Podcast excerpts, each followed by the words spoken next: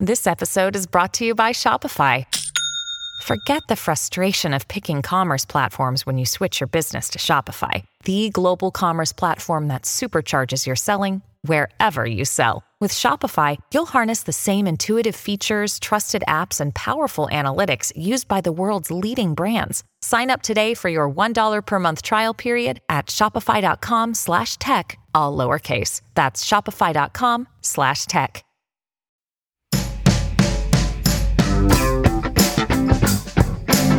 Hallo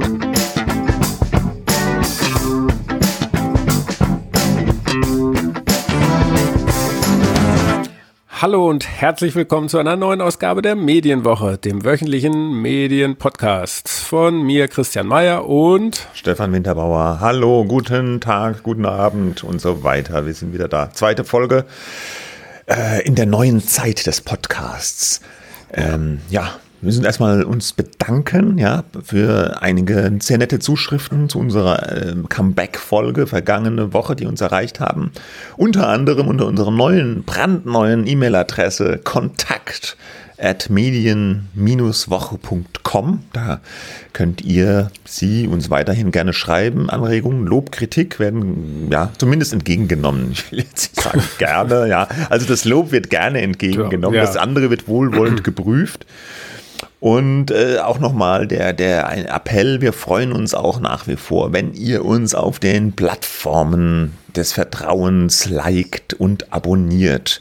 Äh, oder auch mal einen Kommentar hinterlasst oder ein paar Sterne, am liebsten natürlich fünf. Das hilft, diesem Podcast gefunden zu werden und sich weiter zu verbreiten. denn wir sind ja jetzt sozusagen unabhängig und brauchen jede Das Stimme. Achso, ich wollte, wir brauchen das Geld. Nein, ja, Jede Stimme. Jede Stimme Jede und Stimme jeden, jeden, jeden Hörer, jede Hörerin äh, sind uns willkommen. Ja.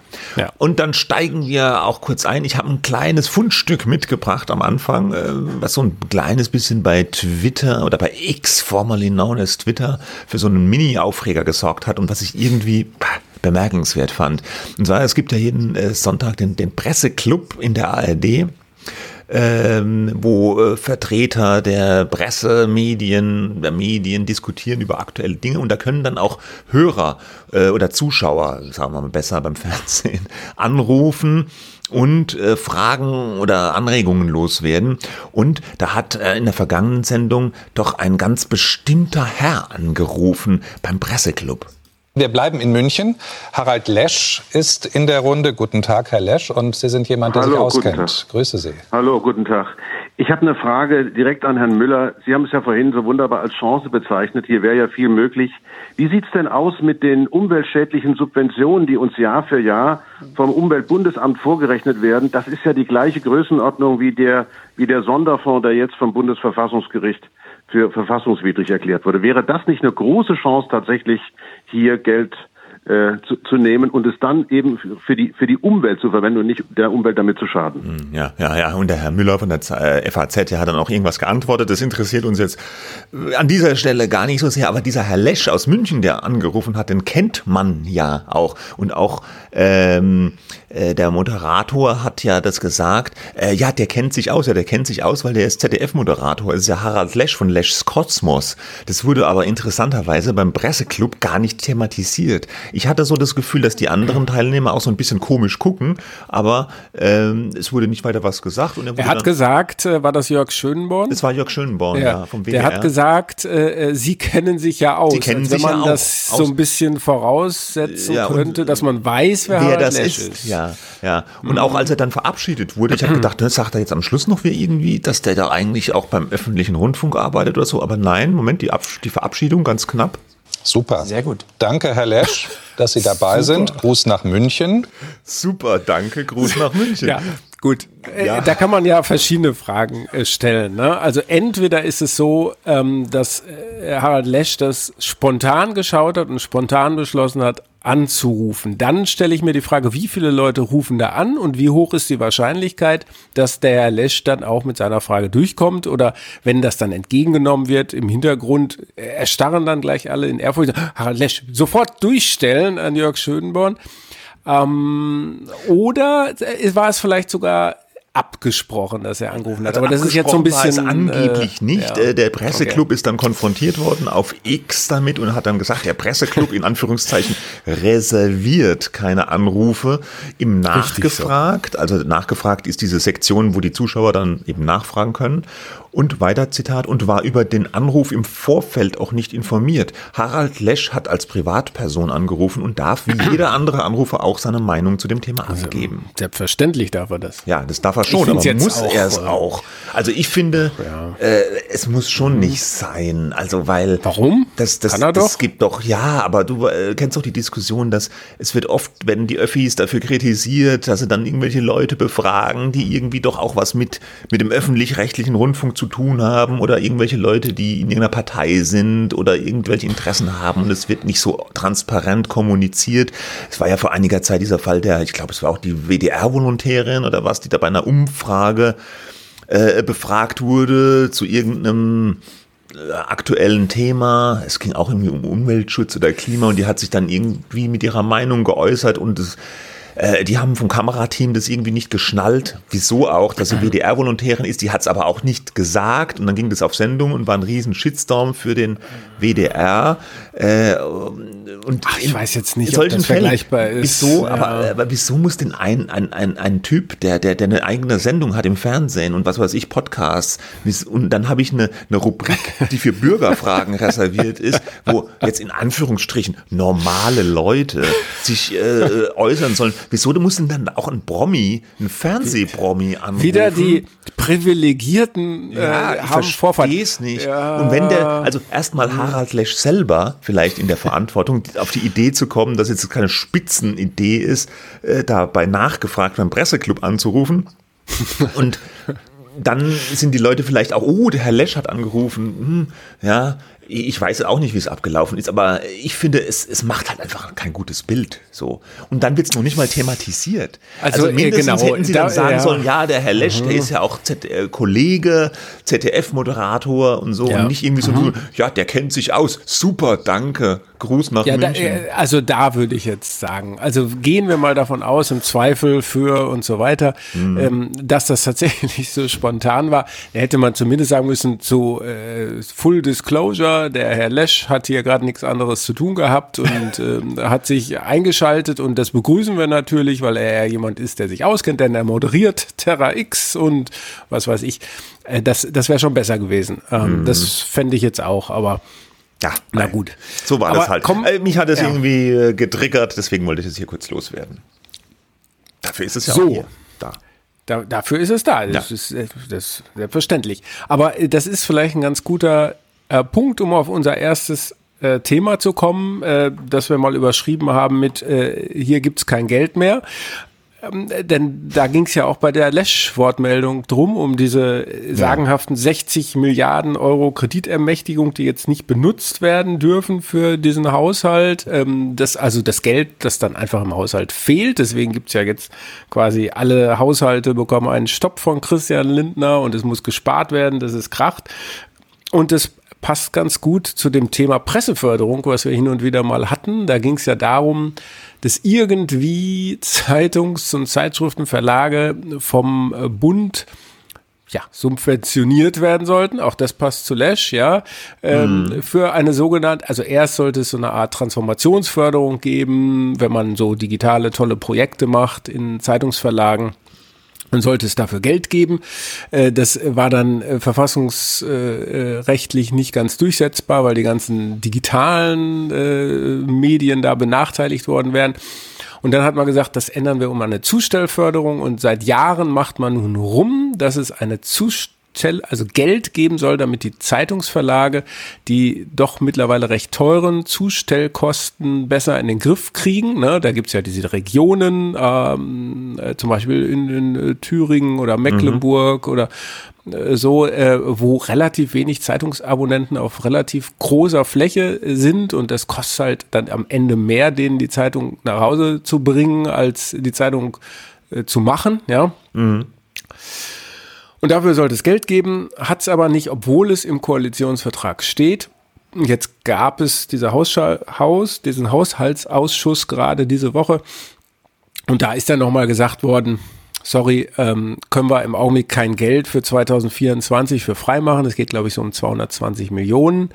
Und das war dann, ich glaube, sie hätten es eh nicht bekommen, die Zeitungsverlage, weil man sich schon sehr geziert hat mhm. in der neuen Koalition, obwohl es ja. Ja, da war ja auch zwischendurch niemand zuständig. Ja, ne? also ja na, das Wirtschaftsministerium. Äh, Claudia mhm. Roth als Kulturstaatsministerin, unter anderem für Medienzustände, hat ja irgendwie zwischendurch mal mitteilen lassen, sie wäre nicht das Wirtschaftsministerium. Das Wirtschaftsministerium hat dann auch nichts weiter dazu sagen wollen, was mit dieser Presseförderung jetzt irgendwie los ist. Ja, ja. ja die Grünen wollen, glaube ich, auch keine gedruckten Zeitungen äh, äh, subventionieren, weil ja totes Holz und Was? muss man ja ausliefern. Ja, ich glaube, so. das hat das ist schon einen Grund.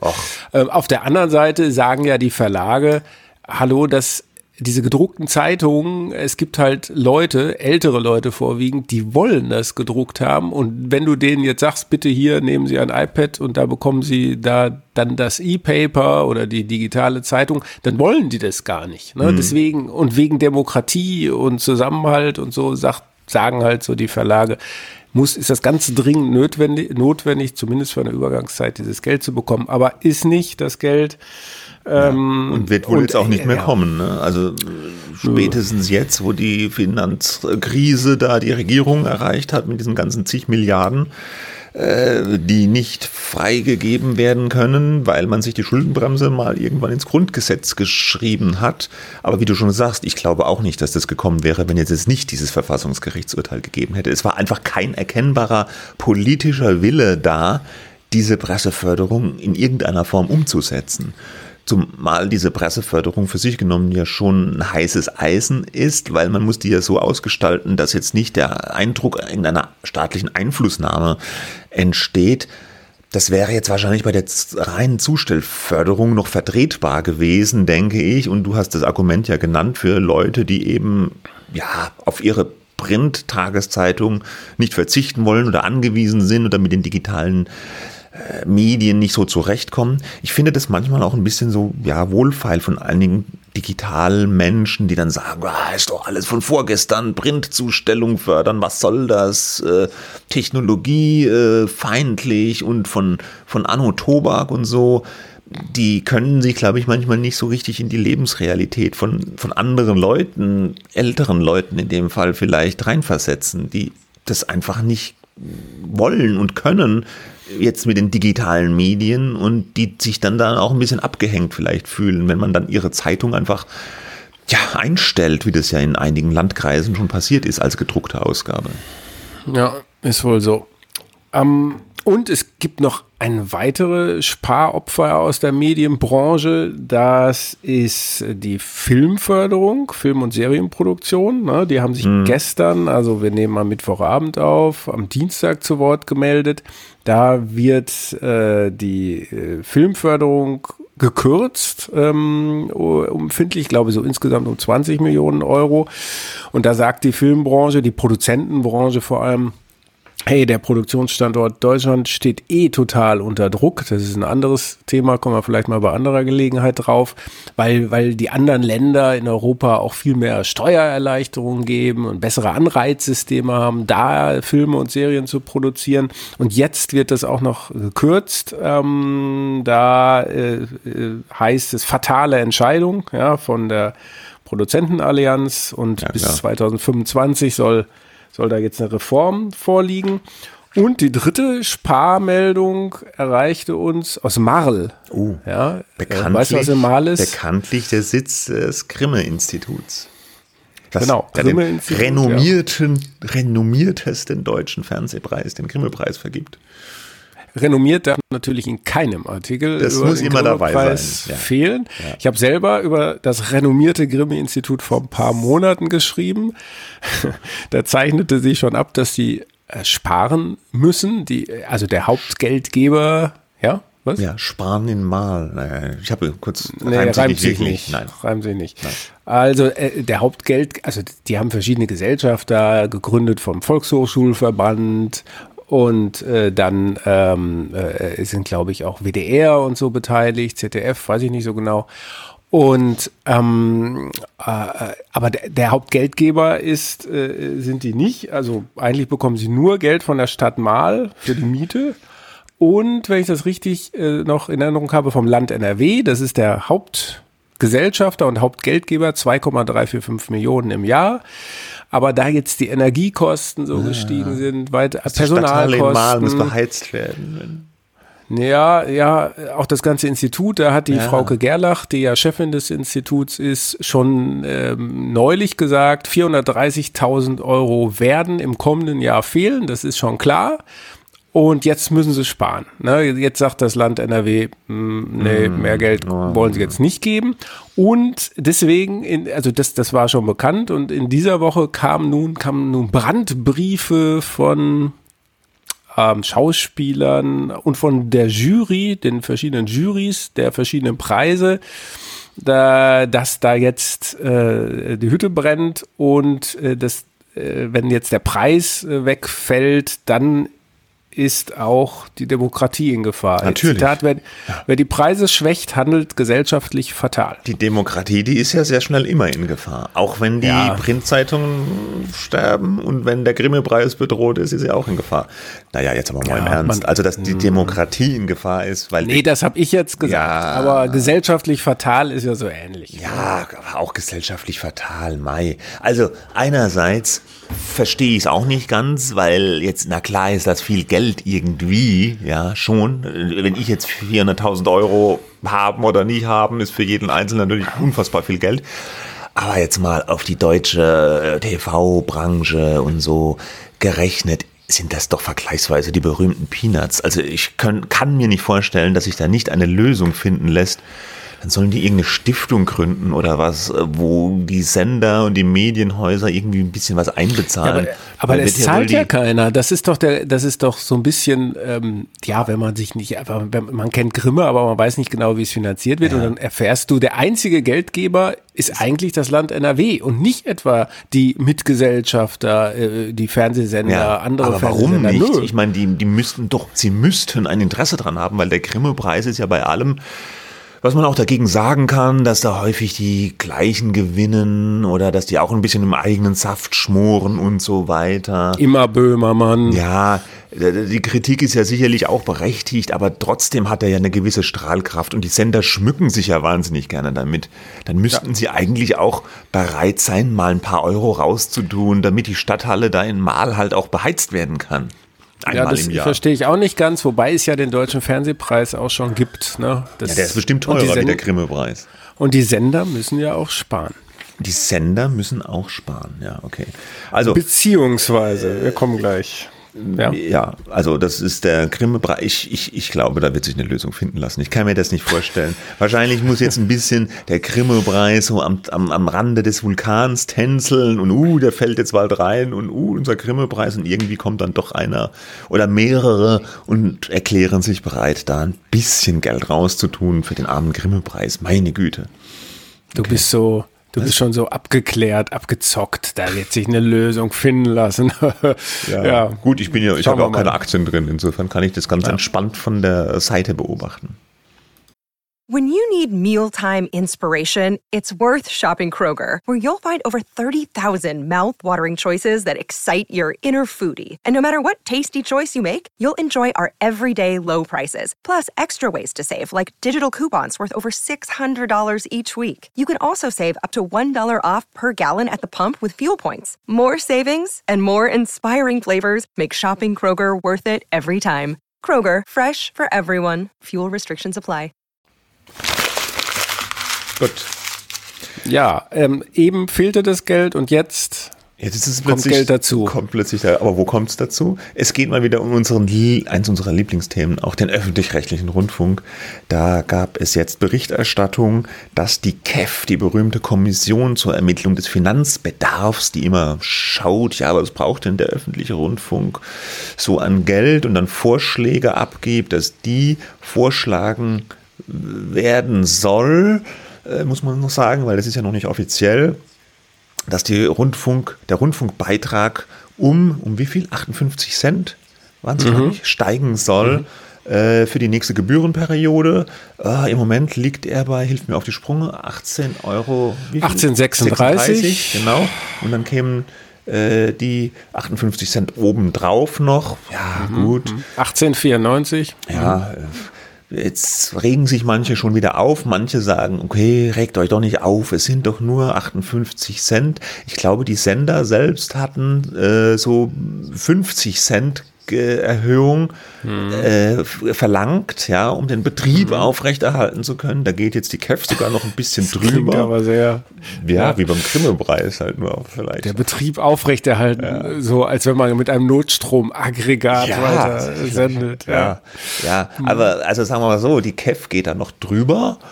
Und die Freunde des öffentlichen Rundfunks sagen, ja, habt euch noch mal nicht so 58 Cent und das ist ja auch nur pro Monat und na ja, aber wenn man es halt wieder hochrechnet, dann macht es die Masse natürlich beim Rundfunkbeitrag. Äh, da kommen doch ein paar erkleckliche Mehrsummen über die gesamte Gebührenperiode äh, zusammen dann. Äh, ja. Weißt du wie viel? Nee, ich habe es jetzt nicht ausgerechnet. Ungefähr du eine Milliarde. Wie viel? Über vier, auf vier Jahre, auf eine Gebührenperiode gerechnet ungefähr eine Milliarde. Eine Milliarde. Ja. Ja, das sind so 230 Millionen, glaube ich, im Jahr. Ja, so. Das ist doch eine Menge Geld dann, ne? Na, ja, klar. Ich, es glaube ich, argumentieren auch nicht alle Befürworter einer Erhöhung jetzt damit, dass es ja eigentlich für die einzelnen Haushalte nicht viel Geld, Haushalte nicht viel Geld ist. Die sagen ja ähm, andersrum, ähm, die haben ja schon total moderat, ist immer so das Wort, was dann fällt, angemeldet. Also die mhm. wollten weniger Geld, als ihnen jetzt zugestattet werden könnte, weil sie ja schon geahnt haben, vielleicht kommen wir damit nicht durch, mhm. weil ja auch schon sechs oder sieben Bundesländer, Ministerpräsidenten gesagt haben, nee, der Beitrag darf sich nicht erhöhen. Ja.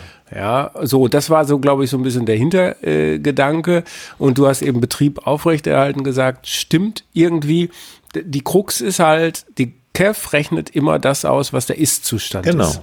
Und der Ist-Zustand ist so, wie es ist. Mhm. Äh, und gleichzeitig im Hintergrund wird, werden Reformgedanken gewälzt, mhm. äh, aber so richtig gemacht wird nix. Und solange nicht wirklich jetzt gesagt wird, jetzt legen wir mal was zusammen oder wir streichen was weg, also signifikant von Seiten der äh, Politik solche Vorgaben gemacht werden, es steht ihnen das Geld ja auch letztlich ja. zu. Ja, und, äh, und so. Man kann auch der mhm. KEF keinen Strick daraus drehen, weil wie du schon sagst, die tut ja nur gucken, was ist. Ja, die muss ja nur gucken, was ist denn der Bedarf, um den jetzigen ja, Betrieb aufrechtzuerhalten. Und es ist ja nicht Aufgabe der KEF zu sagen, naja, ein Sender weniger tut's auch. Ja, äh, stellt doch mal Radio Bremen ein. Also das macht die KEF ja nun eben nicht. Nicht deren Job. Sorry Bremen, ja, es war, so, nur, ein ja, war, nur, ein Beispiel. Nur ein Beispiel. Nichts du hättest auch Saarland sagen können. Den saarländischen Rundfunk, ja genau. Ja. Aber nicht, nicht den bayerischen Rundfunk. Aber ähm, das machen die eben nicht. Die gucken halt, wie viel kostet das, Inflation, Kostensteigerung und so weiter. Und dann kommt halt eine Summe bei raus. Und die Länder sagen jetzt wieder, nö, also einige zahlen wir nicht. Sachsen-Anhalt, da gab es auch schon Interviews in der FAZ, wo ein Landespolitiker gesagt hat, sie werden da auf keinen Fall zustimmen. Und er weiß auch von anderen Ländern, die nicht zustimmen werden. Wir hatten das Spiel ja bei der letzten Gebührenperiode, da war Sachsen-Anhalt das einzige Bundesland, was nicht der Gebührenerhöhung, äh, der Beitragserhöhung, Entschuldigung, zugestimmt hat. Und dann gingen die Sender vor das Bundesverfassungsgericht und das hat wieder gesagt, nee, ihr müsst aber, okay, und dann ging es durch. Das kann diesmal natürlich wieder genauso kommen. Nur wenn diesmal es nicht nur Sachsen-Anhalt ist, sondern vielleicht sogar sechs Länder, die sagen, wir stimmen nicht zu, bekommt es auch nochmal ein weiteres Gewicht. Es schaukelt sich immer mehr hoch.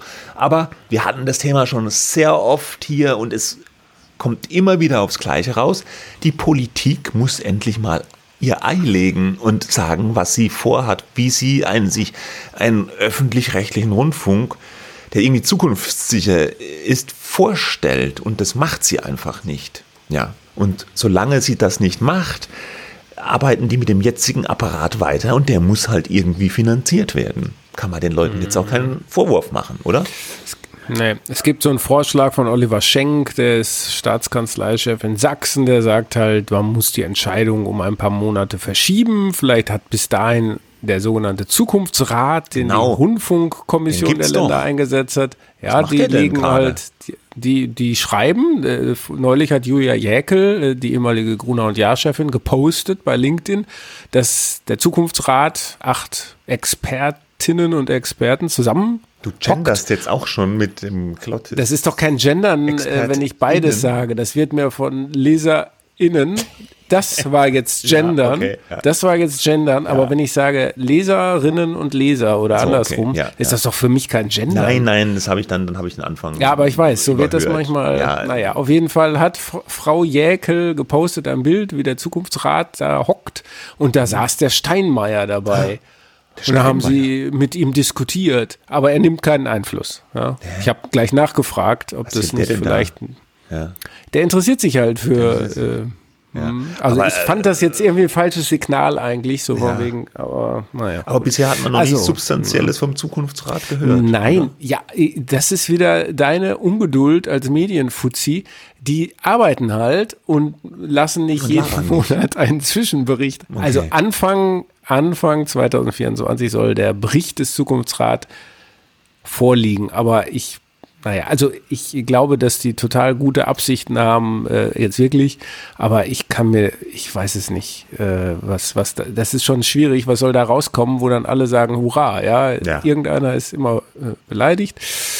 Aber Es gab auch ein Inter, mhm, ja, bitte. Nee, darf ich noch was sagen, äh, äh, was der öffentlich-rechtliche Rundfunk, wofür auch so Geld ausgegeben wird? Entschuldigung, Das ist jetzt vielleicht ein bisschen populistisch, aber ich bin äh, auch bisschen populistisch. Ich, äh, ich muss einfach weniger X konsumieren. Das tut mir nicht gut, stelle ich fest, weil dann habe Ja, ich wieder auf X gelesen, irgend so ein Zeitungsausschnitt, dass der Podcast äh, Ja. von Markus Lanz und Richard David Brecht angeblich Schöne- schöne Grüße. äh, schöne Ja. Grüße, äh, angeblich im Jahr 1,5 Millionen Euro kostet. Äh, Und es ist eine ZDF-Produktion. Also das Z im Auftrag des ZDF produzieren die Produktionsfirma von Markus Lanz und OMR Podstars oder Podstars bei OMR, die Podcast-Firma von Philipp Westermeier, auch schönen Gruß.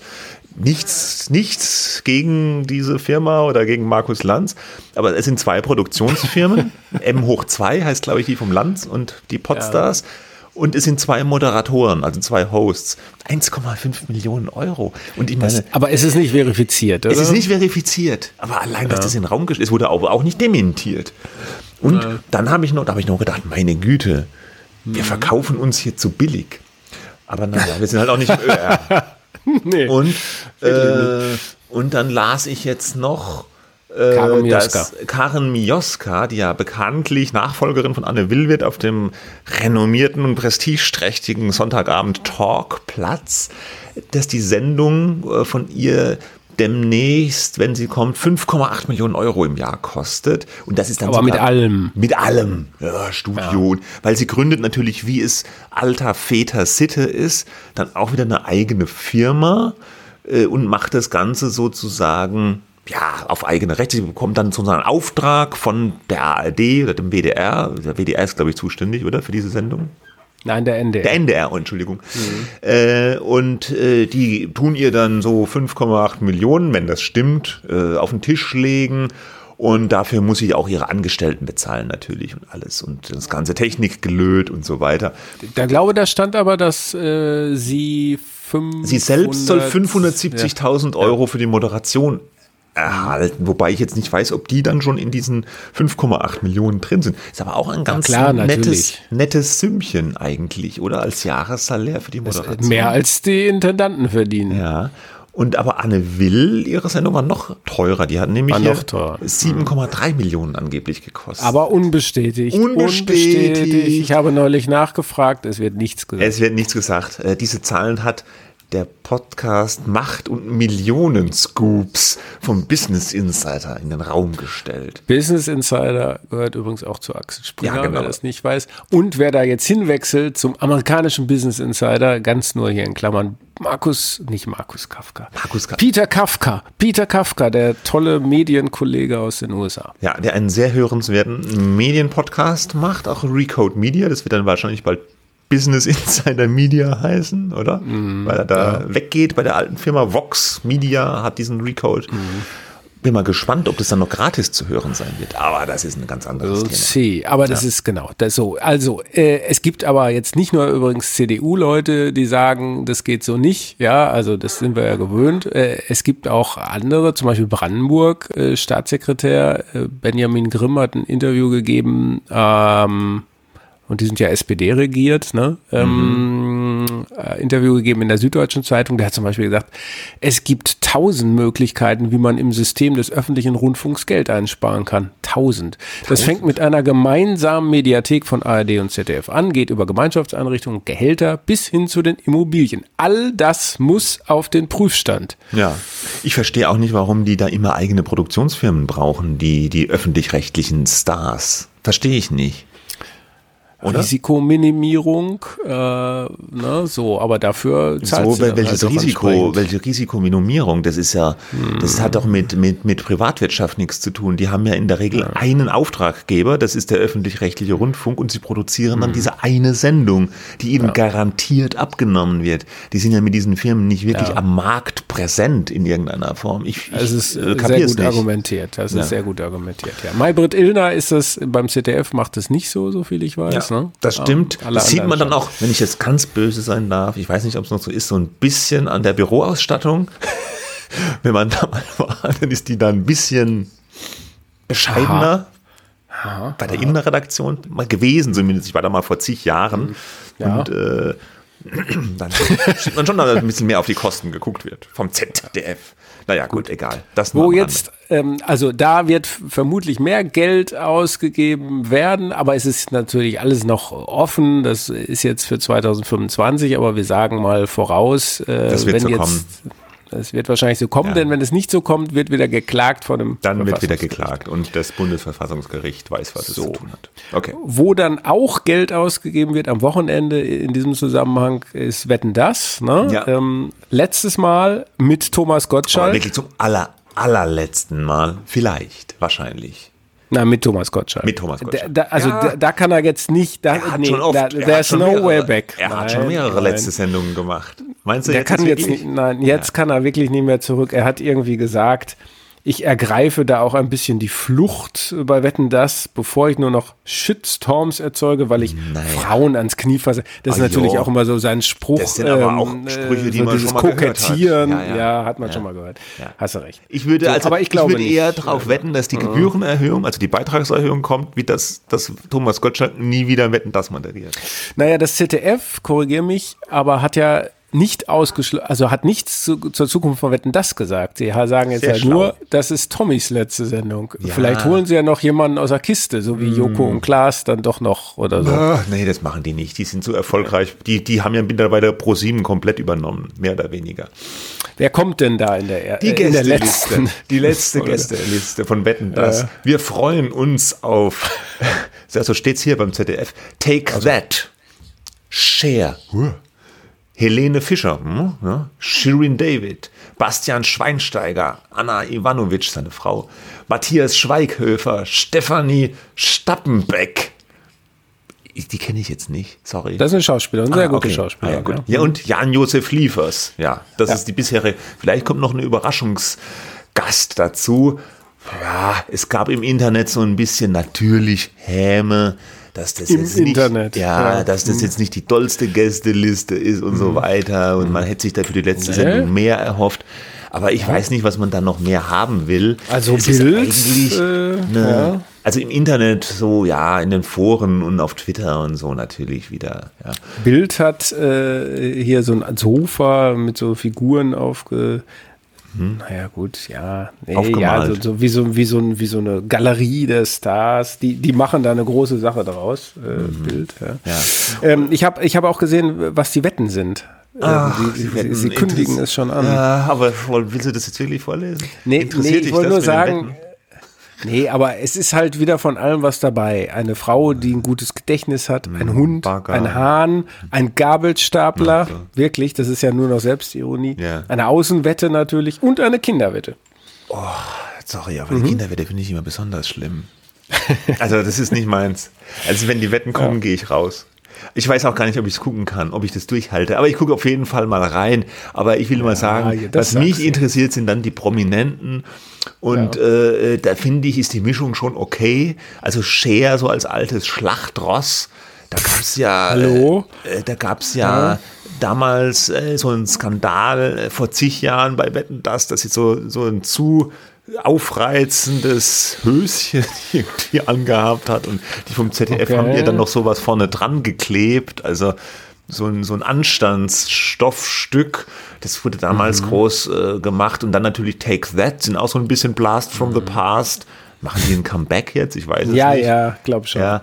Helene Fischer ist natürlich toll, weil die geht nicht in viele Shows und sie ist Deutschlands Superstar, Darling Nummer eins. Das ist gut, wenn man die hat. Die anderen sind dann so ein bisschen Füllung. Und äh, Shireen David ist aber auch natürlich gut, weil ist jung und Rap. Und Aber die singt doch ein Duett mit Helene Fischer. Das weißt du offenbar nicht. Nee, das weiß ich jetzt nicht. Sie singt. Sie- sie rappt singen und zusammen. Helene Fischer, ja. Und du darfst jetzt einmal raten, was sie für ein Lied zu Gehör bringen werden. Ach, bitte nicht atemlos. You're right. Ich wusste das wirklich jetzt nicht, ja. Ja. Na gut, dann gibt's dann Atemlos mit irgendeiner Rap-Einlage von Shirin David. Okay, von mir aus ist gut. Die ist ja im Moment eh ganz gut im Geschäft mit The Voice und so. Finde die, ich finde die Gästeliste geht voll okay. Also für Wetten, das Du, ist da, doch. da, da, weil du jetzt gerade so gut geraten hast, ähm, ich weiß es, ich hasse das, wenn man raten muss. Ja, Aber ich hasse das auch, aber glaubst- es ist tatsächlich nicht Okay. vorbereitet. Ich, Was glaubst du, welcher der meiste, die, also der häufigste Gast als Show-Act gewesen Phil Collins. ist? Nee, Peter Maffay, 17 Mal. Echt? Aber Phil Collins ist bestimmt auch ziemlich weit oben. Hast du da so eine Art Statistik?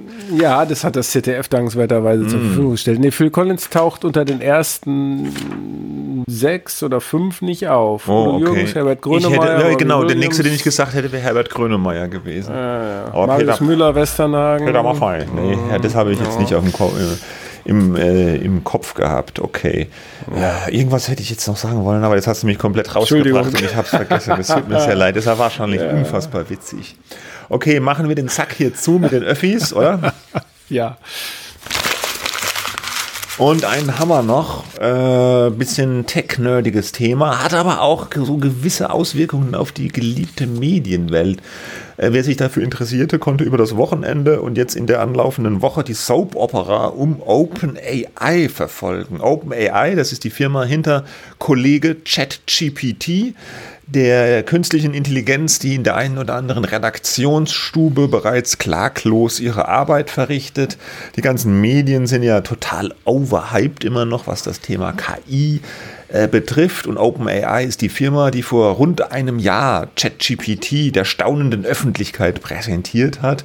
Seither geben alle möglichen Leute alles Mögliche bei diesem Chatbot ein und wundern sich, was da so rauskommt. Und ähm, ja, mittlerweile gibt es ja noch andere Firmen, aber OpenAI gilt immer noch so ein bisschen als technische und intellektuelle Speerspitze dieser ganzen KI-Szene und Bewegung. Und die haben auch so einen charismatischen Chef, Sam Altman, der so ein bisschen das Gesicht der ganzen KI-Szene ist, kann man ja sagen. Der wird gerne interviewt oder befragt, generell zum Thema künstliche Intelligenz und ist die jetzt unser Untergang oder unsere Rettung und so weiter. Und der wurde jetzt am Wochenende einfach knall auf Fall von heute auf morgen gefeuert vom eigenen äh, Aufsichtsrat, vom Board. Ja, muss total überraschend gewesen sein. Äh, Einladung zum Videocall. Hier hast du mal Zeit heute Nachmittag, Sam. Und äh, ja, passt. Ja, you are fired. Und dann hat es natürlich Riesenwellen geschlagen, weil keiner wusste und weiß es bis heute so genau, warum er denn äh, jetzt äh, gefeuert wurde. Ähm, das war so, dass es in diesem Board, in diesem Aufsichtsrat gibt sowas wie, kann man sagen, so ein Gegenspieler, auch Mitbegründer von OpenAI, der heißt Ilya Satskeva. Ich hoffe, ich spreche den Namen jetzt richtig aus. Der hat dieses Board angeführt und er galt so als Drahtzieher der Demission von Sam Altman. Das Ganze hat Riesenwellen geschlagen, hat mich auch selber überrascht, als ich es gelesen habe, wie riesig die Wellen waren. Die Mitarbeiter von OpenAI, die haben sich recht schnell wahnsinnig sol solidarisiert mit Sam Altman. Es gab dann Gerüchte, dass er nochmal reinkommt, dass er doch wieder reinkommt. Dann sind andere wichtige OpenAI-Mitglieder haben auch gleich gekündigt, haben gesagt, nee, wenn der Sam nicht mehr da ist, wollen wir auch nicht mehr. Und dann ist Microsoft noch ganz wuschig geworden, denn Microsoft ist mittlerweile Anteilseigner von OpenAI, beziehungsweise von einem Teil, vom kommerziellen Teil von OpenAI. Ich glaube, sie haben 49 Prozent Anteile. Ja. Insgesamt 13 Milliarden Euro bisher investiert in diese Firma und Microsoft hat da viel draufgesetzt. Die haben ja diese ganzen OpenAI-Dienste bei sich bereits in zahlreichen Anwendungen, wie zum Beispiel der Bing-Suchmaschine, auch richtig rein integriert. Also sie setzen sehr stark auf diese Firma. Und äh, die wurden wohl auch komplett überrascht von dieser Entlassung des CEOs, einer sehr, sehr wichtigen Beteiligung. Und dann hat äh, Microsoft-Chef Satya Nadella gesagt, Mensch, Sam, dann komm doch zu uns. Also so sinngemäß. so ungefähr. Äh, und hat, äh, dann wurde verkündet, ja, der Sam Altman, der ist jetzt bei Microsoft und die anderen, die da gekündigt haben, auch. Und dann haben die, hat die Belegschaft einen offenen Brief an diesen bösen Aufsichtsrat geschrieben äh, und dem quasi als Belegschaft so ein bisschen das Vertrauen entzogen, gesagt, so, wenn ihr den Sam da nicht mehr haben wollt, wollen wir auch nicht mehr. Und zwar haben dann tatsächlich 700 von 770 Mitarbeitern diesen Brief unterzeichnet. Es drohte ein massiver Brain Drain bei OpenAI und besagter Ilias Satzkever hat dann auch irgendwie gemerkt, huh, war vielleicht doch keine so gute Idee, hat kalte Füße gekriegt und hat dann auch öffentlich gesagt, nein, das hat er nicht gewollt. Äh, eigentlich, dass es jetzt alles so eine Wendung nimmt. Äh, er möchte auch den Sam zurückhaben und dann hat er selber auch noch diesen Brief unterschrieben, also äh, der eigentlich sich gegen seine eigene Entscheidung richtet. Ja, ja. Es war ein riesen Kuddelmuddel und heute kam jetzt die Nachricht, also ich habe es heute früh im Zug gelesen, alles rolle rückwärts, alles nicht so schlimm, macht euch keine Sorgen, der Sam, der kommt zurück. Naja, alles nicht so schlimm, weiß ich Ja, nicht. Ne? Also ja. es gibt ja, die amerikanischen Kollegen überschlagen sich Ja. tatsächlich äh, eine der, der spannendsten und überraschendsten Wirtschaftsgeschichten ever in diesem Zukunftsfeld, dass die Welt irgendwie noch in Atem halten wird und OpenAI halt als Speerspitze. Und du hast das ja eben zwischen den Zeilen oder zwischen den Sätzen schon gesagt. Man weiß nicht genau warum. Es ging irgendwie um Vertrauen, aber was glaube ich in den meisten Berichten immer wieder vorkommt, ist, es geht darum, dass Sam Altman für die, für Geschwindigkeit und für Kommerz steht, ja, also möglichst schnell das Ding kommerzialisieren. OpenAI war ja Non-Profit und er hat es dann zu einem For-Profit Seitenarm ausgebaut, wo, wobei, Ja, und deswegen sogar, auch das an Microsoft verdeal, Ja, verdealt, ja. wobei Microsoft gar keine Stimmrechte hat, Nee, ne? Also genau, weil diese, Mhm. diese Open, also diese, diese Non-Profit, dieses Erbe, das, das besteht weiter, soweit ich das äh, gelesen Mhm. habe. Also auch dieser, dieser Aufsichtsrat, der ist jetzt nicht dem Unternehmensgewinn oder dem Unternehmen verpflichtet, sondern Genau. dem Wohl der Menschheit, sage ich jetzt mal. Genau, also der hat und diese Ja. dem Wohl der Menschheit verpflichteten Leute, äh, zu denen gehört halt dann der Verwaltungsrat eben auch äh, mit mit, äh, mit Satzgeber. dem äh, genau. Äh, die haben gedacht, nee, äh, das darf jetzt nicht so schnell gehen. Ne? Es gab ja auch dieses Vorschlag eines Moratoriums Genau. für die KI KI-Entwicklung. Selbst Altman hat ja aber auch schon mal gesagt, das ist Ja. wie eine Atombombe, Ja, dieses KI. Das, deswegen, ja. also der Altman war ja jetzt nicht so eine ganz glasklarer Verfechter, scheiß auf die ganzen Bedenken, wir hauen jetzt mal die AI weiter raus. Der hat ja auch, der hat sich ja mehr so dazwischen immer positioniert. So Bedenken, ja, und auch muss man gucken, aber auch Kommerzialisierung. Und ähm, du hast ja gesagt, also der, der, der Aufsichtsrat hat nur gesagt, es habe hier Vertrauensverluste gegeben äh, gegenüber Sam Altman.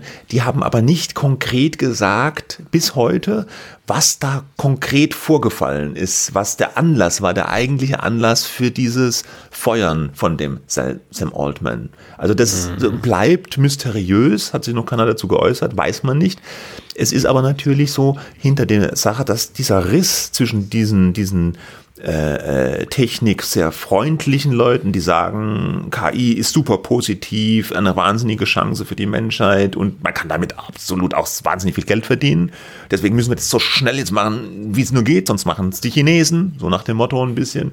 Und die anderen sagen, nee, nee, halt, stopp, wir verstehen das noch nicht so genau, wir müssen da gucken, wir müssen da äh, langsam sein, Geld ist nicht alles. Am Ende beschert uns das Ding dann doch noch den Atomkrieg. Äh, also dieser Riss zwischen diesen zwei Lagern, der ist jetzt in dieser, in dieser Personaliengeschichte so ein bisschen richtig aufgebrochen und einige der Kommentatoren oder sagen auch so, ja, also so ein richtiges Zurück in die Tube gibt's auch hier nicht. Also das Open AI, selbst wenn Altman jetzt zurückkehrt, es wird nicht wieder so sein wie vorher. Man weiß nur nicht so genau, wie es dann sein wird. Aber die müssen sich dann erst wieder so ein bisschen neu finden. Ja. Ja, das kann gut sein. Und, und das, was OpenAI macht, äh, das entscheidet natürlich so ein bisschen auch die Richtung, solange ja. sie so weit vorne sind. Ne? Genau. Also das kann sich auch wieder drehen. Wir wissen ja, Technologie äh, entwickelt sich sehr schnell und da kann auch mal einer, der hinten liegt, dann wieder nach vorne preschen. Der Move von Microsoft war total genial, ja. fand ich. Äh, das kann natürlich auch von Altman nur ein Trick gewesen sein. Auf der anderen Seite, wenn der Nadella sagt, komm doch zu uns, äh, das wäre für Microsoft äh, wie, äh, das wäre die die halten zwar 49 Prozent daran, aber eigentlich äh, war das, wäre das das beste Investment gewesen, was genau, sie hätten machen die können, hätten ne? dann praktisch die ganzen Köpfe da gehabt. Sie haben eh die ganze Rechenpower, mit der sie ChatGPT und Co. versorgen, kommt im Wesentlichen von Microsoft. Und dann hätten sie sozusagen ein neues OpenAI innerhalb von Microsoft aufbauen können, an dem sie 100 Prozent haben. Und das für einen Invest von 13 Milliarden, das ist fast ein Schnapper, ne? auch wenn es natürlich viel Geld ist. Äh, aber was die Implikation so ein bisschen neben diesem ganzen Business-Personalien-Gedöns betrifft, ich fand, man hat da auch wieder so ein bisschen, sieht man, äh, wenn man sowas liest und verfolgt und gleichzeitig sieht, was bei uns in den Medien los ist, wie die Leute sich bei uns auch auf, auf KI stürzen und KI implementiert wird schon in Redaktionssysteme und alle sind heiß drauf, jetzt einen Prompt-Engineer zu haben und damit zu arbeiten und ChatGPT wird da in die Redaktion gebracht.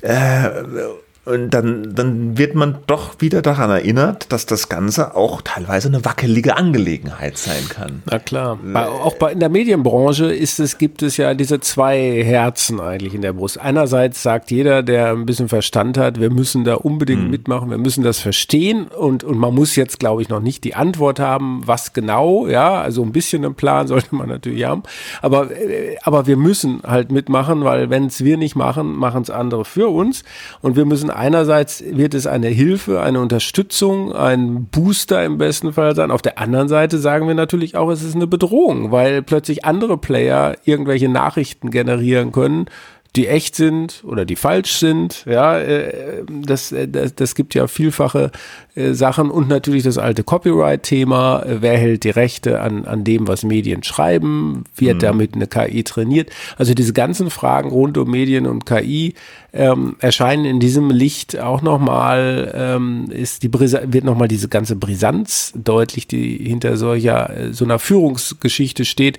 Wobei ne, man sagt immer, das ist doch das Unternehmen an sich, aber man sieht an diesem Fall Altman auch, wie wichtig eben doch diese Köpfe äh, sind. Leit Leitköpfe ja. oder wie auch immer äh, sind. Vor allem, wenn es noch so ein junges Unternehmen auch ist und, und wenn das eigentliche Asset der Unternehmen halt die, ja, die Köpfe der Mitarbeiter sind. Na, und, und der Altman keine ist Druckmaschinen. Hm. Ja so ähnlich wie Elon Musk äh, oder wahrscheinlich äh, äh, auch andere ähm, so Megaköpfe, Bill Gates oder so, das sind ja alles keine ähm, Sympathiefiguren. Ne? Auch der Altman äh, soll ja eher auf der arroganten Seite mhm. sein. Hey, why not? Ne? Es ist egal, finde ich jetzt, ähm, ob das ein Sympathieträger ist oder nicht. Ähm, aber man sieht ähm, äh, bei diesem ganzen Machtkampf, äh, mit welchen Bandagen da ähm, gekämpft wird. Wobei dieses Ganze erst gefeuert, dann wieder geholt. Also so richtig äh, Sinn ergibt es eigentlich rational nicht. Und man nee. denkt doch immer, man hat es mit rationalen Menschen zu tun. Hätten sie vielleicht mal eine KI gefragt, sollen wir den Mann fördern, äh, feuern?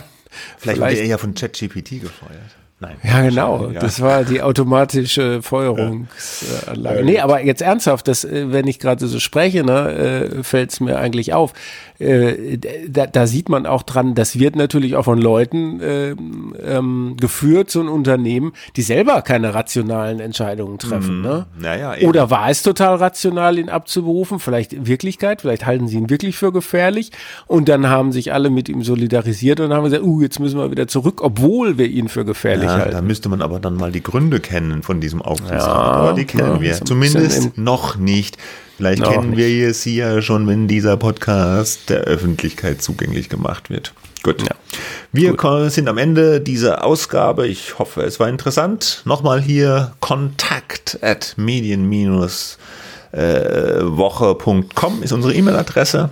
Da könnt ihr und Sie uns gerne schreiben. Wir bemühen uns auch zu antworten. Und ansonsten ein schönes Wochenende, eine gute Zeit. Bis dahin. Tschüss. Bis dann. Ciao.